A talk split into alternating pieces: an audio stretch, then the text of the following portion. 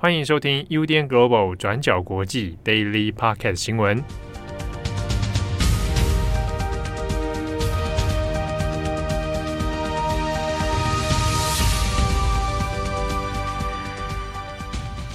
Hello，大家好，欢迎收听 UDN Global 转角国际 Daily Podcast 新闻。我是编辑慧仪，今天是七月二十二号，星期五。那说到星期五，不知道大家一个星期里面最喜欢星期几呢？我自己本人是星期三跟星期五，因为星期三有一种头过身就过的感觉，感觉马上就要接近周末了。然后到星期五，当然也就是 TGIF，然后马上就要周末了，那个心情就会不太一样。好，那今天的 Daily 呢，我们有三则的国际新闻要跟大家分享。那今天的第一则呢，我们要更新的就是出现在各大外媒的头条，并且及时更新的美国听证会哦。在美东时间七月二十一号晚上，美国的众议院就针对一月六号国会山庄暴乱的案件举行了一场听证会。这场听证会其实是美国调查委员会召开的第八场听证会，预定会是今年夏天的最后一场。那委员会是不排除会再继续加开其他的场次，那但是呢，我们就这一次听证会的整体内容而言，其实并没有其他太新的资讯，而是主要聚焦在二零二一年一月六号国会山庄暴乱的当天，川普到底做了什么事情，也就是聚焦在他的言行举止上面。那这边我们简单整理几位出席听证会证人的说法。根据调查委员会的成员，同时也是民主党的众议员卢利亚的说法，他说，当天当川普知道说，诶，有人已经闯进这个国会山庄之后，他就在白宫的餐厅里面一直盯着福斯新闻，那看了超过二点五个小时，中间过程当中完全没有对外拨打电话或者是接听电话，也没有下达任何的命令，或者是想要设法协助平息暴乱。那与之相反的是，川普后来呢，还把攻击的目标放在了时任副总统彭斯的身上哦，而且呢，还在 Twitter 上面指认说，呃，彭斯是懦夫，因为彭斯当时候是认证了拜登胜选，所以川普的这个 Twitter 呢，其实也让支持者更加的激愤。那听证会上面，调查委员会也播放了当时候负责彭斯维安的特勤人员他的无线电记录。当时候，这些特勤人员其实都是处在一个高度警戒的状况。那其中一名不愿意具名的这个白宫安全人员，甚至也表示，当时候有特勤人员甚至还做了最坏的打算，打电话向家人告别。那再来，当天呢，就算是家人或者是幕僚，其实都劝不动川普。根据川普孩子的通讯记录，也发现说，他的孩子其实曾经多次请求白宫的办公厅主任，希望呢可以让川普采取行动去谴责暴力行为。包括川普的女儿，其实也试图来劝川普，但是都无济于事。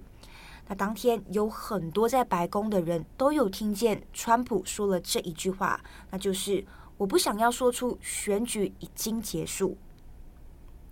那另外一边。当时候也是白宫副新闻秘书的马修斯，他也在听证会上表示，当天如果川普愿意，他其实可以用不到六十秒的时间走到新闻简报室，再花几分钟召开记者，马上就可以对外发表声明了。那虽然到最后，川普确实呢也真的出来，就是呼吁支持者和平，但是他其实并没有依照白宫幕僚拟定的稿件来发表声明哦。调查委员会就提出了当时的脚本，川普当天其实应该要说出的内容应该是说：“我要求你们现在离开国会山庄，以和平的方式回家。”但是川普当时候却脱稿演出，重复了毫无根据的这个选举舞弊内容，就指控说：“哎，有人偷了选举啊！”同时也没有谴责支持者的暴力行为，完全是在一个不受控的状态。那对此呢，这个马修斯就表示自己对于川普一直重复选举被偷走的这件事情感到非常的沮丧，所以他当天就决定辞职了。不只是他，当天其实还有很多的幕僚或者是川普政府的一些官员，同样呢也因为失望，也都一起辞职。好，那这大致上呢就是听证会的内容。所以总体而言，也就是说，二零二一年一月六号当天，川普其实也就是一意孤行，他的家人还有幕僚们其实都对他无计可施。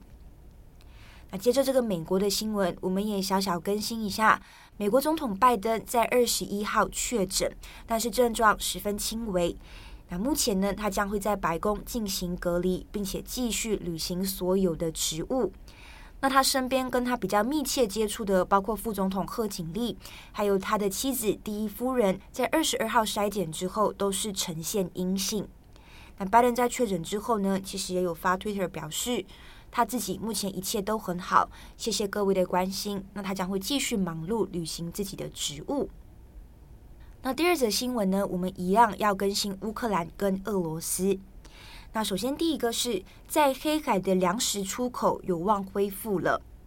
土耳其的总统办公室在二十一号星期四的时候宣布，已经就俄罗斯恢复乌克兰粮食出口达成了一个协议。那四方代表包括乌克兰、俄罗斯、土耳其和联合国秘书长古特雷斯，将会在二十二号在伊斯坦堡签署协议。那这个协议呢，也被视为是战争开打以来非常具有突破性的一个进展哦。那乌克兰跟俄罗斯其实也是全球主要的小麦出口国，但是战争开打之后，也就引发了食品价格飙升以及国际的粮食危机。那其中目前大概有一千八百万到两千万吨的粮食就被困在乌克兰港口奥德萨的粮仓里面，没有办法出口。那为了缓解粮食危机，在联合国还有土耳其的协调之下，乌克兰还有俄罗斯的双方代表，也就在七月十三号在伊斯坦堡达成了协议，也就是四方会在伊斯坦堡设立一个乌克兰的谷物出口协调中心，来共同控管黑海港口的粮食检查，并且也会确保这个船只的运输安全哦，让原本呢困在港口的谷物都可以出口。那这一次在二十二号，双方呢也会就此来签署协议，但是具体的协议细节是什么，并没有对外公开。那在这当中比较微妙的，其实也是乌克兰跟俄罗斯的态度。土耳其这边是表示说，各方已经会签署协议了，但其实乌俄双方并没有立即回应或者证实达成协议，而像是有所保留哦。目前，就我们下午的录音时段，俄罗斯其实还没有正式回应，而乌克兰这边呢，也只是表示说可能会签署一份文件。但如果结果是好的，也就是签署顺利的话，那么这也会是战争开打以来双方签署的第一份重要协议。好，我们这边也稍微补充一下这一次协议可能会存在的一些忧虑哦。那原本预计谈判还有来回协调这个粮食出口的问题是需要一段时间的，因为也必须要处理埋设在黑海的水雷，因为不管是乌克兰或者是俄罗斯都在黑海埋设了很多水雷，所以担心船只在运行的过程当中会有危险。但问题也是，如果把水雷拿掉，乌克兰方面又担心俄罗斯会出尔反尔，那到最后会不会趁机来攻击乌克兰？而且最近这几个星期以来，乌克兰还在黑海埋设了更多的水雷，所以可以看到双方原本在这件事情上是存在这一个巨大的分歧的。但是这些分歧是不是真的已经解决了，或者说如何解决，目前各方都没有给出一个具体的说法。那对此呢，西方一些官员也是分析，目前的重点在于，如果协议达成了。执法就会是其中的关键，也就是说，要如何确保船只在运送粮食的过程中不会出现任何的问题？那这并不容易，而且也需要各方的合作。那例如考虑到风险，一些私营的货轮公司、保险公司或者是海事人员等等，可能并不愿意来处理奥德萨港口的这一些粮食谷物哦，所以怎么调派人员就会是一个问题。那再来也是要如何引导船只安全的进出，并且避开埋设水雷的路线。那在这之中，俄罗斯也必须同意，而且保证不会在船只运行的过程中发动任何的攻击。那最后也必须在土耳其还有联合国的共同监督之下，透过检查这些来往的船只，来排除俄罗斯跟乌克兰的任何疑虑。那当然，各方还是希望协议最后可以达成的。乌克兰这边也表示，他们目前呢也担心要如何储存或者是出口这一次的夏季收成。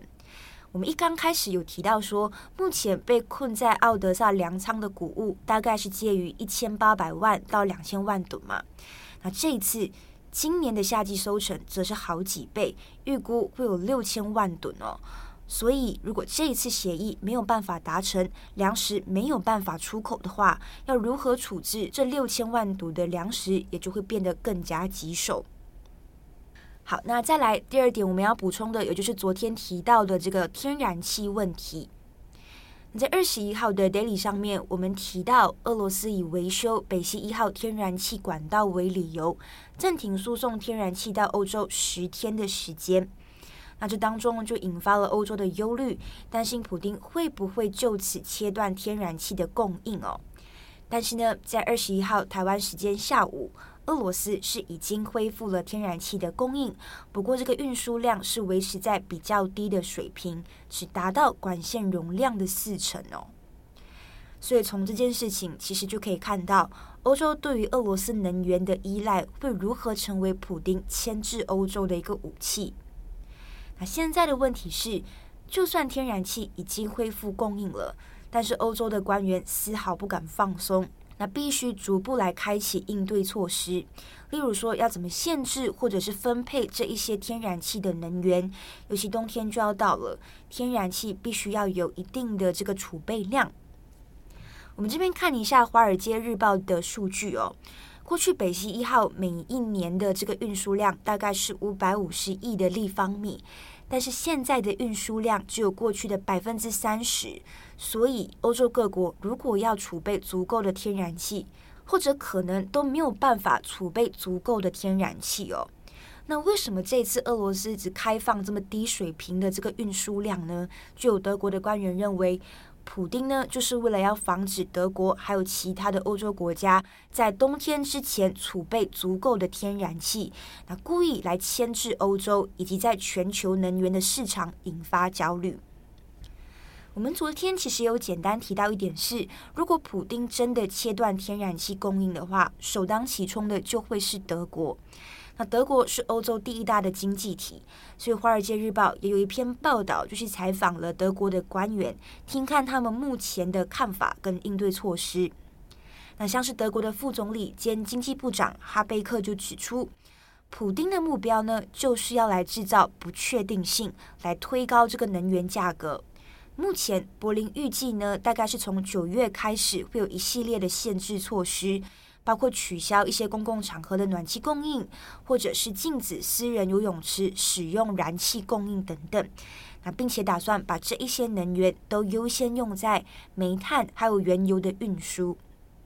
那此外呢，德国这边也表示可能会关闭剩下的三座核电厂，因为德国计划要在今年冬天增加使用煤炭发电，那用来减少消耗天然气的这个使用，来储备天然气的能源哦。那以上呢，大致上就是乌俄的状况。最后我们要讲的是意大利总理德拉吉辞职的新闻。意大利的总理德拉吉在星期四二十一号向总统提交辞呈。之前他是在七月十四号提出辞呈，但是被总统拒绝。但现在总统是已经接受这件事情，并且要求德拉吉先以看守总理的身份继续工作，那直到选出新的人选。原本意大利预计呢会是在二零二三年初才举行国会大选，但现在预计这个大选也会提前到秋季，也就是今年的九月二十五号进行。那德拉吉政府其实只维持了十七个月哦。那一刚开始，他应对意大利疫情的表现也帮他赢到了很高的声望。但是这几个月以来，政府也面临俄罗斯入侵乌克兰啊，还有通货膨胀的这个问题，所以执政联盟的内部也开始出现了分歧。所以这也导致联合政府的主要盟友也杯葛德拉吉。那基本上，其实德拉吉已经顺利通过了参议院的信任投票，但是其中最主要的三个盟友，包括两个右派政党以及民粹政党五星运动，是拒绝支持德拉吉来悲歌投票哦。所以这也等同说，德拉吉是失去了多数的支持票。那其实德拉吉呢，他是欧洲非常著名的一个经济学家。曾经担任过意大利中央银行总裁，还有欧洲中央银行总裁，也协助欧盟走出债务危机。在去年的二月，德拉吉是临危受命来担任这个意大利的总理。就像我们讲的，他一开始怎么应对疫情的这个措施呢？其实也是让他呃赢到了一个很高的名望，而且在去年二零二一年，意大利的经济成长是达到了百分之六哦，所以他是广受国内外好评的。但是没有人想到他会在今年呢，因为执政联盟内部出现分歧而下台。那考虑到欧洲现在的政局也不太稳定，所以德拉吉这一次下台，可能也会对意大利带来更多的不确定性。